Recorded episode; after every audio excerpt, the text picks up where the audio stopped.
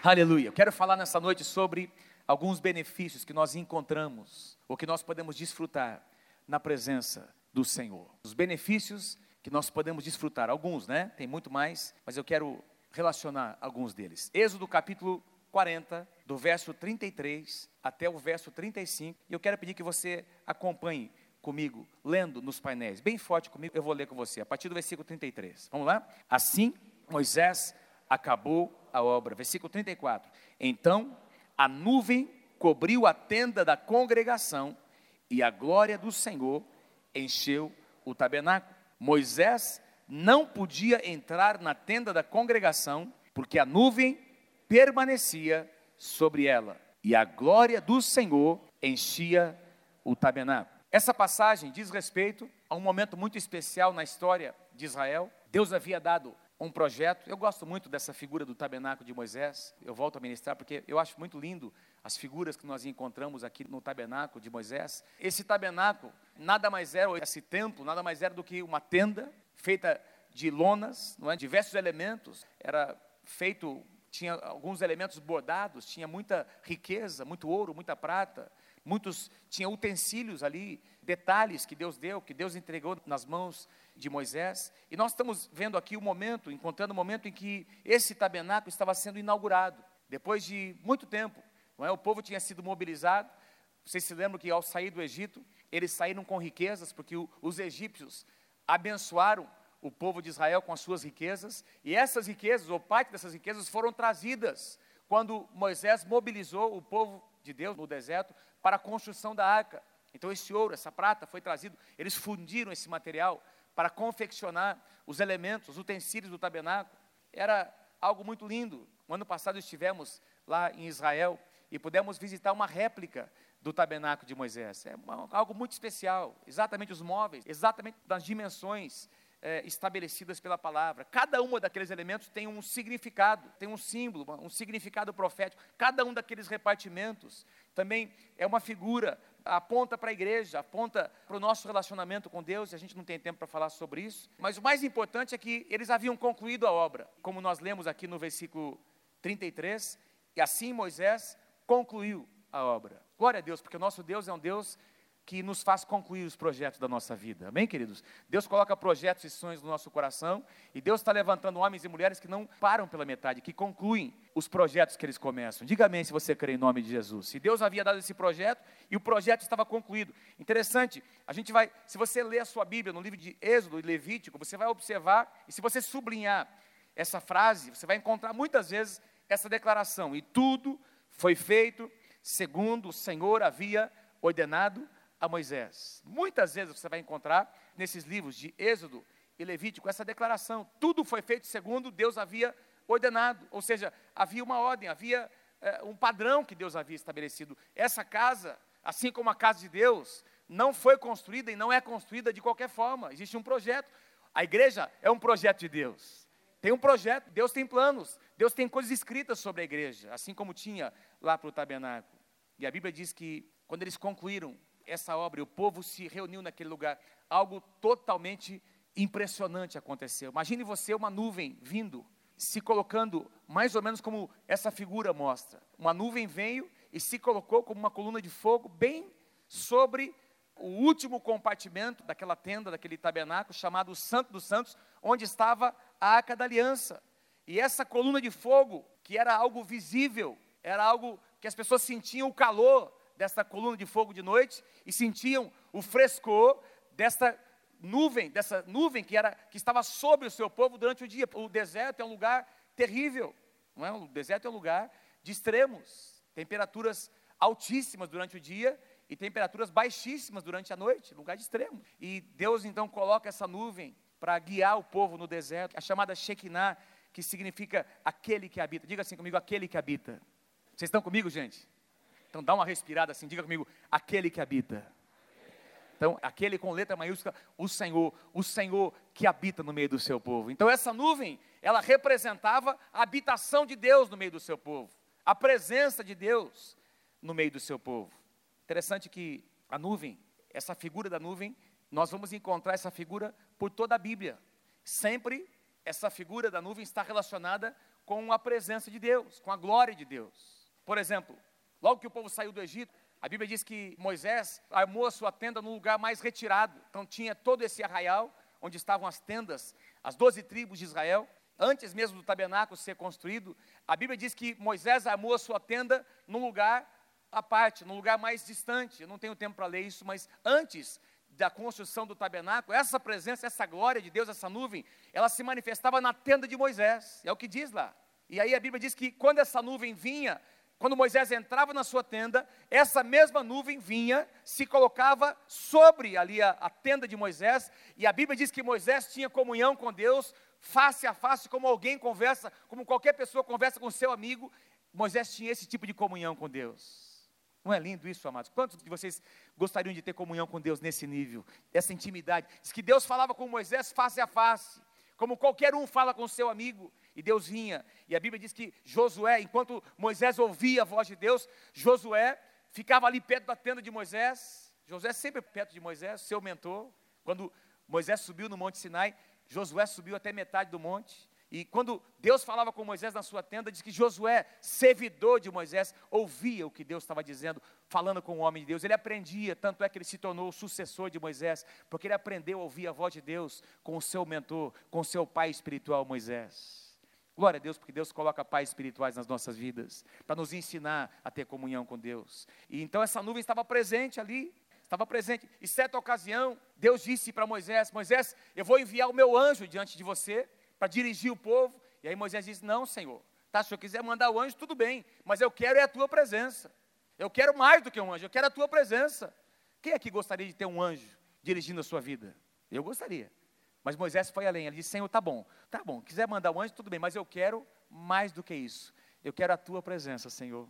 E aí Deus responde, olha o que Deus responde para Moisés. Nos versículos 14 e 15 de Êxodo 33, respondeu-lhe o Senhor: A minha presença irá contigo e eu te darei descanso. A minha presença, Moisés, irá contigo e eu te darei descanso. No meio desse deserto, Moisés, não vai ser fácil, vai ser uma grande peregrinação, vocês vão encontrar inimigos, vocês vão encontrar situações adversas, mas eu estou dizendo a você, Moisés, que a minha presença não vai te abandonar. Diga para o teu irmão a presença de Deus, diga para ele, não vai te abandonar, meu irmão, minha irmã, a presença de Deus não vai abandonar você. Deus disse: Moisés, a minha presença vai contigo e eu te darei descanso. Então disse Moisés: Olha o que Moisés disse: Senhor, se a tua presença não vai comigo, não nos faças subir deste lugar. Nós só iremos se a tua presença for conosco. Levanta uma das suas mãos comigo. Todo mundo, levanta a sua mão, diga assim: Senhor, nós não avançaremos se a tua presença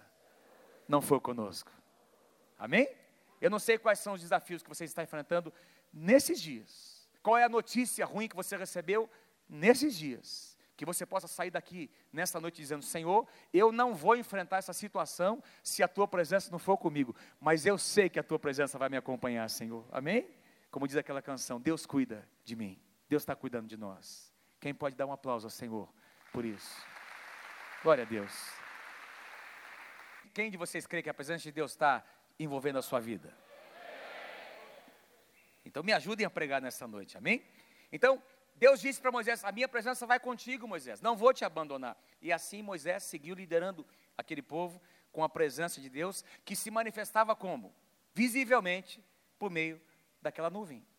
Então a nuvem era algo visível, assim como muitas situações aconteciam assim no Antigo Testamento, eram coisas palpáveis, que eram proféticas, que apontavam para alguma coisa maior que nós vamos encontrar no Novo Testamento.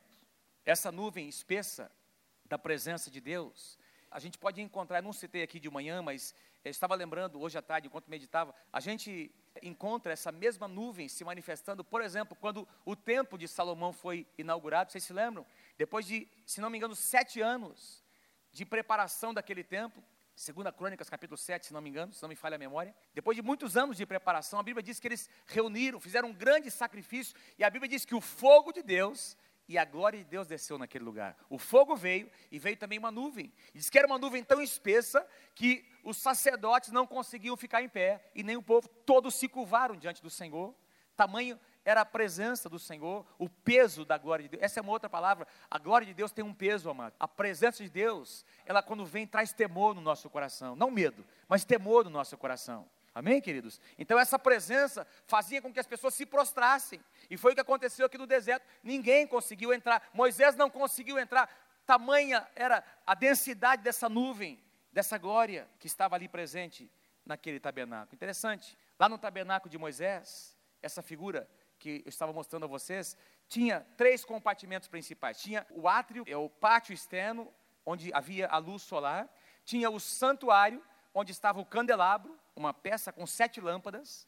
Então, a iluminação desse ambiente chamado santuário vinha deste candelabro. Agora, lá no Santo dos Santos, não tinha nenhuma luz, era um lugar muito escuro, mas tinha a luz da glória de Deus.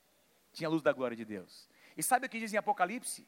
Diz que um dia, quando o Senhor Jesus vier, nós não veremos mais a luz deste sol, mas a luz que nós veremos será a luz da glória de Deus, brilhando sobre a cidade de Deus.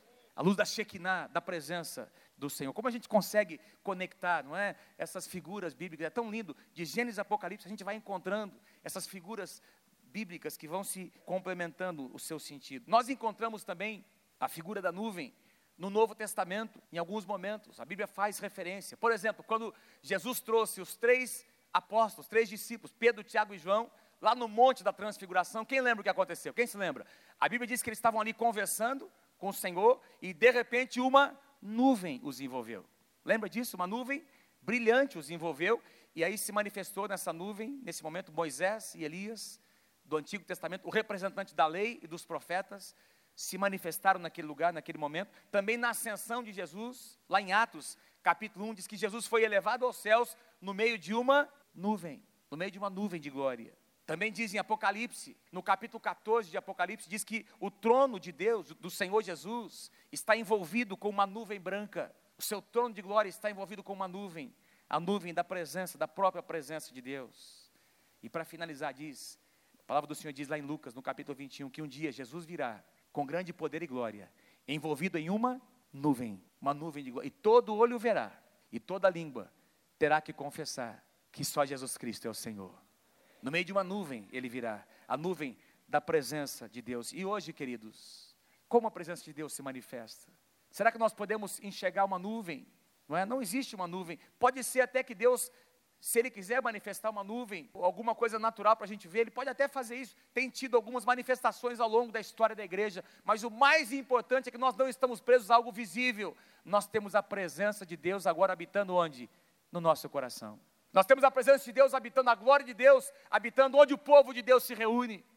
Lá em João, no capítulo 1, João disse: E o Verbo se fez carne e habitou entre nós. Vimos a sua glória. Nós vimos a glória de Deus, a Shekinah de Deus em Jesus, na pessoa de Jesus. Diz lá em Colossenses que nele habitava toda a plenitude da divindade, toda a glória de Deus, todo o poder de Deus, toda a capacidade, a grandeza de Deus para fazer milagres. Estava onde? Em Jesus Cristo, amados.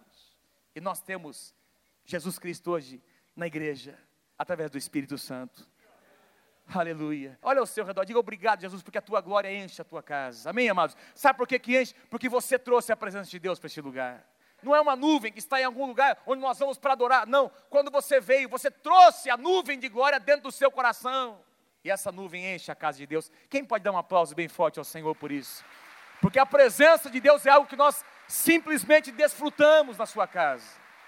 Louvado seja o nome do Senhor. Vamos então voltar para o nosso tema, vamos falar sobre alguns benefícios que nós podemos ter ou ser abençoados com esses benefícios que a presença de Deus nos dá. O primeiro deles, a provisão que vem da parte do Senhor. Eu vou ler com você algumas passagens, estão aí estampadas. Eu quero ressaltar algumas declarações, algumas frases chaves. Êxodo capítulo 13, verso 22 diz assim: Nunca se apartou do povo a coluna de nuvem durante o dia, nem a coluna de fogo durante a noite. Quero que você diga comigo assim: nunca se apartou. Você vai dizer assim: a presença de Deus nunca se apartou. Vamos lá, todos juntos? Nunca. Agora, você vai colocar no futuro: a presença de Deus nunca se apartará da minha vida. Vamos lá, todos juntos? Vamos lá. A presença de Deus nunca se apartará da minha vida. Diz que nunca se apartou durante o dia, durante a noite, por 40 anos. Essa nuvem estava lá. Como eu disse, o deserto é um lugar de extremos. Diz que durante o dia, em alguns desertos, chega a fazer 60 graus, 55, 60 graus. Durante a noite, em alguns desertos, a temperatura pode baixar menos 20 graus Celsius. O mesmo deserto, o mesmo lugar, não tem vegetação, você não planta nada no deserto, a não ser que você trate, que você irrigue, como acontece até hoje lá em Israel, a não ser que você traga água de algum lugar e prepare aquele ambiente com alguns nutrientes, mas o deserto não é lugar de plantar nada. Tem aquele tipo de vegetação que é própria do deserto, tem aqueles insetos, aqueles animais que vivem ali, que estão ali adaptados àquele ambiente. O deserto é um lugar terrível. E o povo passou por esse lugar durante 40 anos, mas durante cada um daqueles dias, naqueles 40 anos, em todos aqueles dias, amados, a presença de Deus não se apartou do seu povo. Então eu quero dizer para você, não importa o deserto que você esteja passando, a presença de Deus não vai te abandonar. Diga amém se você crê em nome de Jesus. Veja comigo o que diz em Neemias capítulo 9. Neemias capítulo 9. Olha que declaração linda. Eles estão lembrando sobre a história de Israel. E aí Neemias na sua oração ele diz para o Senhor: Todavia, tu, Senhor, pela multidão das tuas misericórdias, não os deixaste, não deixaste o teu povo Israel lá no deserto. A coluna de nuvem nunca se apartou deles. Mais uma vez a frase nunca se apartou. A coluna de nuvem nunca se apartou deles. Versículo 20: Não lhes negaste para a boca o teu maná, e água lhes deste na sua sede. Deste modo, o sustentaste 40 anos no deserto e nada lhes faltou. Diga comigo, nada lhes faltou. Olha o que ele diz: as suas vestes não envelheceram e os seus pés não se incharam. Tem uma tradução, tem uma, um outro lugar que diz que as suas sandálias não estragaram durante aqueles 40 anos. Você já pensou que coisa tremenda? As suas roupas não se desgastaram. Tinha comida todo dia, tinha um maná que descia do céu todos os dias, todas as manhãs, o maná caía do céu. Antes daqueles homens e mulheres, crianças, jovens acordarem, o maná já tinha caído do céu, queridos. E a Bíblia diz que as misericórdias do Senhor se renovam a cada manhã. O maná caía do céu, e eles podiam fazer aqueles pães e bolos com este maná. À tardezinha, Deus enviava pássaros, codonizes, para que eles pudessem fazer um galetinho todos os dias, um churrasquinho de codona. Quem já comeu codona assada? É uma delícia. Lá em Cuiabá, lá com o pastor Gessé, onde nós temos ministrado, tem um restaurante que faz Lembra, pastor Luiz? Uma codoninha assada é uma delícia. E eles comiam aquele churrasquinho de codona todas as tardes.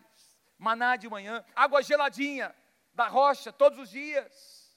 As suas sandálias não desgastaram, as suas roupas. As sandálias não desgastaram, a roupa não desgastava, não desgastou, porque Deus estava provendo todas as coisas. E eu quero dizer mais a vocês. Eu ouso dizer a vocês que eles se acostumaram com a bênção. Eles se acostumaram de tal forma com a provisão de Deus. Imaginem, as crianças nascendo no deserto, aqueles que um dia foram conquistar a terra prometida, eles nasceram, eles cresceram, nasceram e cresceram vendo e convivendo com esses milagres todos os dias. Porque, deixa eu perguntar a você uma coisa: onde é que existe uma nuvem que acompanha alguém pelo deserto? Onde é que você vai encontrar uma coluna de fogo que vem para aquecer um povo? Isso não existe em lugar nenhum. E essas crianças, essa geração nova nasceu convivendo com esses milagres todos os dias. E eu ouso dizer a vocês que eles acostumaram com os milagres, nem percebiam mais que Deus estava ali provendo em cada dia, em cada situação. Deus estava presente. Eu quero dizer a você uma coisa, querido, nessa noite. Eu e você nem percebemos, porque nós já nos acostumamos com a provisão de Deus que tem chegado todos os dias. É verdade ou não é? Que nós nem percebemos, mas a provisão de Deus tem chegado à nossa mesa, à nossa casa, todos os dias. Levanta a sua mão se é verdade, se você concorda. Todos os dias. E nós precisamos ter muita gratidão no nosso coração. E de vez em sempre dizer para o Senhor: Deus, obrigado, porque nada tem faltado. O Senhor é o meu pastor, nada me faltará. O Senhor tem sido nosso pastor, nada tem nos faltado. Quem pode dar um aplauso para esse Deus que tem provido todas as nossas necessidades? Provisão! Provisão é um dos benefícios que nós encontramos na presença de Deus. Um outro benefício, ou bênção, a proteção de Deus a proteção de Deus. Não apenas provisão, mas a proteção de Deus. Quando eles saíram do Egito, lá no capítulo 14 de Êxodo, logo o exército de Faraó veio no encalço de Israel para tentar trazê-los de volta para o Egito. E aí o povo começou a clamar a Moisés: O que, é que nós vamos fazer, Moisés?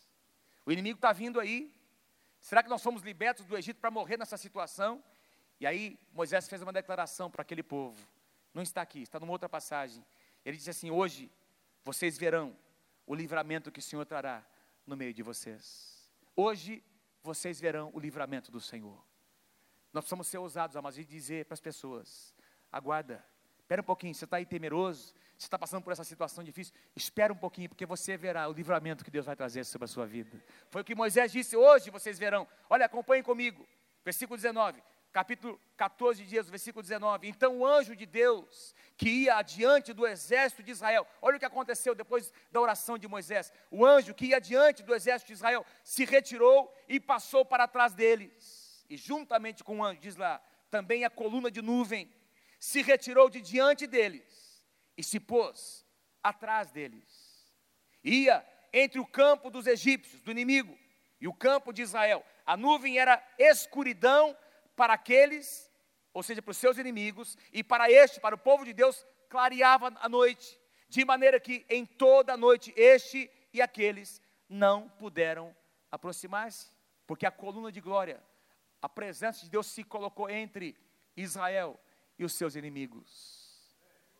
Posso ouvir alguns améns? Sabe, deixa eu dizer uma coisa: os teus inimigos não são teus inimigos, os teus inimigos são inimigos do Senhor dos Exércitos. Amém? E mesmo que você não veja com os teus olhos, Ele tem se colocado entre você e aqueles inimigos. Vou dizer de novo: mesmo que você não enxergue com os teus olhos naturais, Deus, o Senhor dos Exércitos, tem se colocado entre você e os teus inimigos. Aleluia. Amém. É verdade. É verdade. Diga assim: maior é aquele que está comigo do que aqueles que estão contra mim. Quem crê, diga amém. É o que a palavra de Deus diz. A nuvem se colocou naquele lugar. E a Bíblia diz que a nuvem, essa nuvem ficou esperando ali, Deus determinando o compasso, até que o mar se abrisse diante deles, o mar se abriu, o povo de Israel passou a pés enxutos, Israel não é, foi seguindo a direção que Moisés dava, e a nuvem veio atrás, impedindo que os egípcios viessem. E quando a nuvem saiu para se colocar de novo ali junto a Israel, a Bíblia diz que os inimigos vieram e foram todos eles mortos, desbaratados, ali no Mar Vermelho. Deus derrotou todos eles na presença do seu povo. Diz lá em Deuteronômio: Por um caminho virão contra ti, por sete caminhos fugirão de ti. Por um caminho virão contra ti, por sete caminhos eles se retirarão. Isaías 54 diz: Nenhuma arma forjada vai prosperar contra você. Essa é a herança do Senhor que procede de mim, diz o Senhor.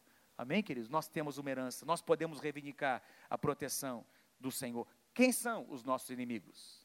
Quem são os nossos inimigos? Eu quero citar aqui algumas situações que representam o inimigo. Pessoas, muitas vezes. Não que elas queiram, mas muitas vezes sem saberem ou sem perceberem, estão sendo usadas pelo diabo. Pessoas.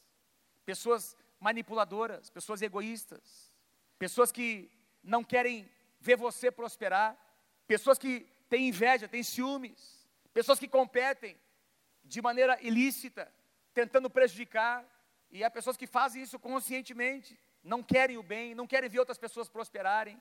O diabo usa pessoas, mas nós precisamos nos lembrar que a nossa luta não é contra carne e sangue, é o que a palavra de Deus diz lá em Efésios capítulo 6. O que é que nós devemos fazer? Devemos abençoar as pessoas. Devemos dizer, Senhor, se essas pessoas têm se levantado com acusações, quantas vezes o salmista ou os salmistas declararam que as pessoas, inimigos, pessoas estavam se levantando contra. Senhor, como cresceram os meus inimigos, muitos são os meus adversários, aqueles que se levantam contra mim, mas Senhor, tu tens sido meu refúgio, tu tens sido meu libertador, tu tens sido rocha forte, Senhor. Cuida dos meus inimigos, Senhor, cuida deles, que eu não preciso levantar minhas mãos contra eles. Cuida, eu coloco todos eles nas tuas mãos. É o que nós devemos fazer, amados. A vingança não é nossa, não. Vamos deixar Deus tratar com as pessoas. Mas com certeza, se nós tivermos o nosso coração no lugar certo, Deus vai tratar com aqueles que têm se levantado contra nós. Quem crê, diga amém, em nome de Jesus. Circunstâncias. Satanás usa circunstâncias para nos amedrontar, sentimentos. Aliás, deixa eu falar primeiro sobre circunstâncias, que nós às vezes enfrentamos montanhas, batalhas, desafios, barreiras que se levantam contra nós, notícias inesperadas, perdas de repente a gente ouve uma notícia, de repente a gente se depara com uma situação de perda, de repente bate o carro, De repente o médico dá uma sentença, e aí tem um, o nome de uma enfermidade, de uma doença, que você tem que lidar com aquilo. Tudo estava indo tão bem, de repente surge uma situação, uma montanha maior do que você, mas que não é maior do que o nosso Deus. Eleva os meus olhos para os montes. Faz assim comigo, eleva os meus olhos para os montes. De onde me virá o socorro? Agora faz assim: o meu socorro vem do Senhor que fez os céus e a terra. Vamos fazer de novo? Assim, aponta para a montanha. Eleva os meus olhos para os montes. De onde me virá o meu socorro? O meu socorro vem do Senhor que fez os céus e a terra. Ele está acima das circunstâncias. Ele é maior do que as nossas montanhas. Ele é maior do que os nossos desafios. Sentimentos podem se tornar inimigos. A nossa alma talvez seja o nosso maior inimigo, porque o diabo já, a sentença sobre ele já foi dada lá na cruz do Calvário. Agora, com a nossa alma, nós temos que lidar todos os dias. Sentimentos. A gente se compara com as pessoas, a gente julga as pessoas, a gente julga o mover de Deus. Nós temos que lidar com sentimentos de incredulidade do nosso coração. É verdade ou não é, queridos? Sentimentos de inadequação. Deus abre uma porta diante de nós? Tem um desafio diante de nós, Deus quer te usar no teu ministério, numa medida maior, e logo sobe aquele sentimento, ah, eu não vou conseguir, acho que eu não vou dar conta. E a gente começa a dizer como Moisés disse para Deus, Senhor, envia quem tu quiseres enviar. Não eu, Senhor. Se ele for levantado, vai ser melhor, mas Deus está querendo usar você. Mas tem algumas palavras que você ouviu de pessoas no seu passado, você não é nada, você nunca vai ser nada. Ah, você não devia nem ter nascido. Você é uma praga, você é uma negação, você é uma peste. Você não faz nada direito. Palavras que foram dadas até hoje ecoam muitas vezes da nossa alma e nós não conseguimos acreditar no que Deus está dizendo sobre nós. Mas na casa de Deus, glória a Deus, porque na casa de Deus e na Sua presença tem cura para a nossa alma. Quantos de vocês creem que Deus pode curar um coração ferido? Levanta a sua mão. Ah, eu não tive pai, eu não tive um pai para me afirmar. É uma coisa impressionante, eu sempre digo isso. Não é assim, pastor Luiz, lá no encontro com Deus, é algo impressionante o que a gente vê todos os encontros com Deus. Quando o pastor Paulão ministra aquela palavra sobre paternidade, e a gente pede para aqueles homens ficarem em pé. Pastor Paulão pergunta: quem aqui nunca recebeu um abraço do seu pai? Você nunca ouviu do seu pai? Meu filho, eu te amo. E tem aquele monte de homem que fica em pé. E a gente vai lá e abraça aqueles homens. Eles começam a chorar, se derramar, porque nunca ouviram do seu pai, meu filho, eu te amo. Você é uma bênção na minha vida. Você tem um futuro maravilhoso. Você pode ser um grande homem, um conquistador. Não, só ouviram coisas ruins. Mas glória a Deus, porque na casa de Deus tem cura. Tem paternidade na casa de Deus. Quem pode dar glória a Deus por isso? Nós temos pais espirituais que Deus coloca para cuidar das nossas vidas e para restaurar a nossa alma, a nossa identidade. Estávamos conversando esses dias como o papel do homem é importante na definição da identidade de uma criança. Estamos convivendo com uma sociedade onde não tem mais pais. É a coisa mais comum hoje, não é? As crianças na escola estão vivendo com as suas mães, ou não tem mais o senso de família, não tem mais aquele senso de responsabilidade do homem trazer afirmação, não é? Afirmar a identidade de uma criança. Como é importante a figura masculina e como os homens têm se omitido em fazer isso, porque não receberam, não conseguem dar para os seus filhos, até que eles tenham um encontro com Deus.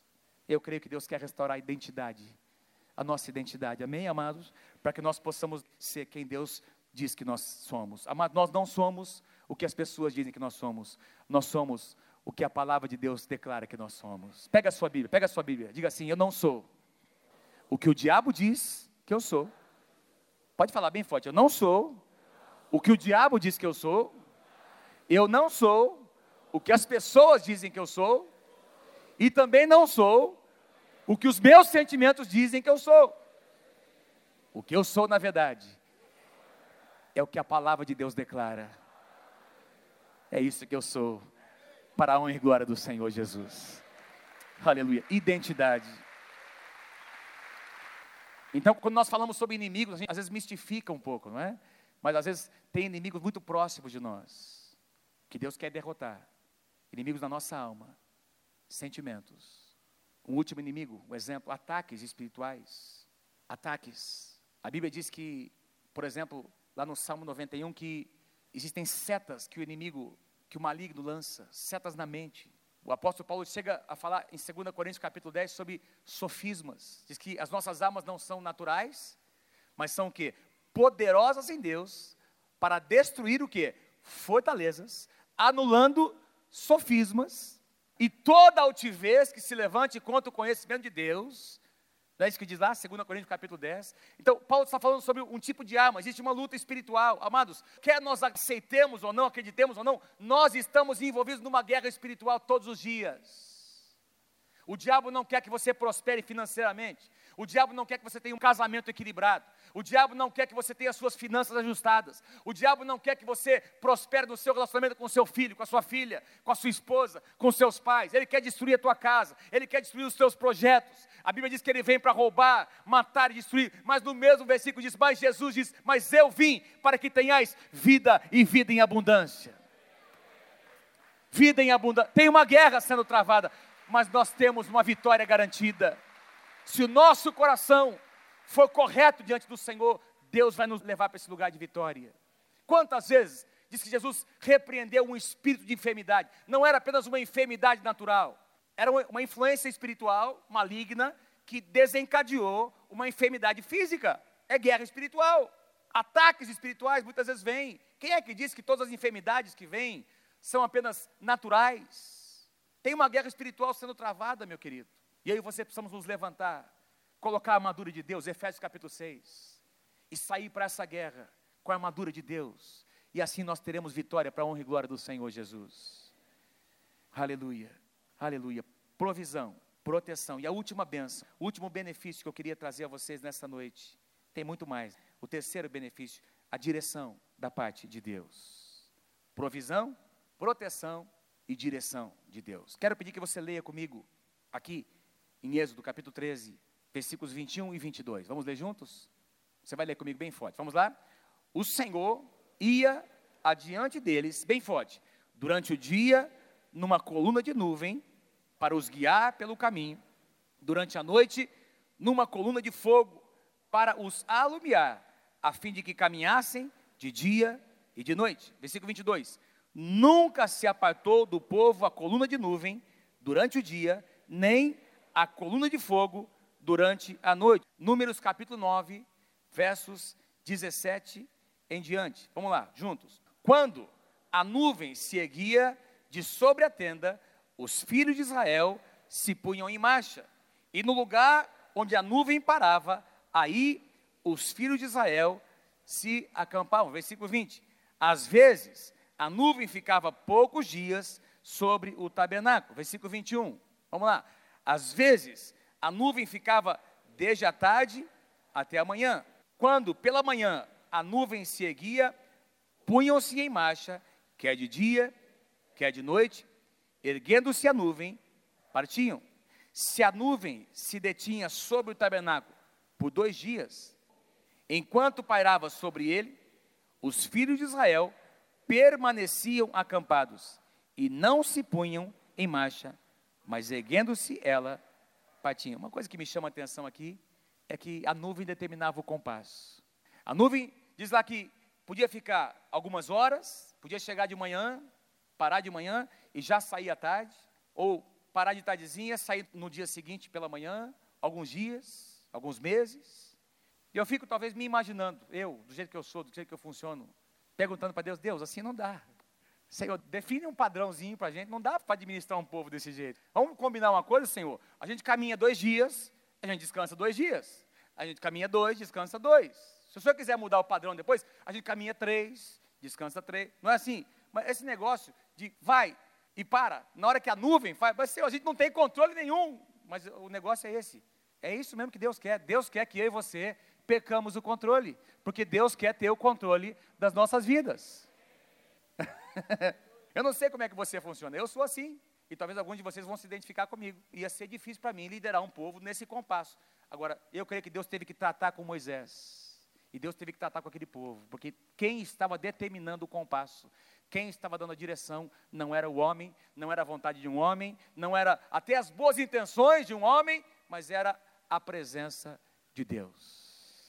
E o que eu quero dizer para você nessa noite, encerrando essa palavra e até profetizando sobre a tua vida, que eu e você, sobre as nossas vidas, que Deus possa tratar com o meu coração e com o seu coração, de tal forma que nós aprendamos a ouvir a voz de Deus, que nós tenhamos sensibilidade suficiente para entender quando o Espírito Santo diz para, Eu não sei quem já teve essa experiência. Você estava tentando fazer alguma coisa, você estava tentando resolver, você foi, fez, e tentou, e falou, depois a última coisa você se lembrou de orar. Só eu. E quando você orou, as coisas começaram a mudar. Porque você se lembrou que Deus estava no governo. Quando você foi tentando fazer, Deus foi deixando de você fazer. Deus foi, vai, então vai, se quer fazer, vai, vai, vai. Porque às vezes a gente é mais ou menos assim. Quem já conversou com aquela pessoa que você pega o telefone, ela fala, fala, fala, fala, quando você vai responder, ela desliga. Pum. Já conversou com alguém assim? Eu fico imaginando que é, às vezes é mais ou menos assim que a gente faz com Deus. A gente fala, fala, fala, fala. Quando Deus vai dizer, quando Ele vai responder, quando Ele vai dar a direção, a gente, para ouvir a voz de Deus, para entender como a presença de Deus move, como é que essa unção de Deus, essa nuvem age, nós precisamos ficar um pouquinho mais na presença do Senhor. Para que um dirigente louvor, um músico, um cantor possa fluir profeticamente, ele tem que ficar um pouquinho mais na presença do Senhor. Para que um músico, um instrumentista, faça o que diz lá em 1 Crônicas, capítulo 25, que eles profetizavam com seus instrumentos. Tem que ficar um pouquinho mais, não adianta. Você não aprende isso tecnicamente. Tem que ficar na, na presença de Deus, do Senhor, até que Ele comece a falar e usar as nossas vidas. Quantos estão entendendo o que Deus está dizendo? Para que eu e você, como maridos, homens, entendamos qual é a direção para a nossa casa, para a nossa esposa, para o nosso casamento, para os nossos filhos, a gente tem que ficar um pouquinho mais. Porque nós, homens, gostamos de terceirizar a oração para as nossas esposas. Porque elas gostam mais. Oração é coisa de mulher. Não é coisa de mulher, não é, é coisa de gente que ama o Senhor e ama a presença dEle. Nós gostamos, sabe do que? O povo brasileiro é um povo extremamente místico e a gente traz essa tradição, as pessoas trazem. Lá, quando, antes de se converter, iam lá na cartomante, iam no centro para ouvir alguém ler as mãos. E a gente chega na igreja, a gente quer ouvir Deus como se fosse a leitura de uma mão. Uma mão não, uma mão.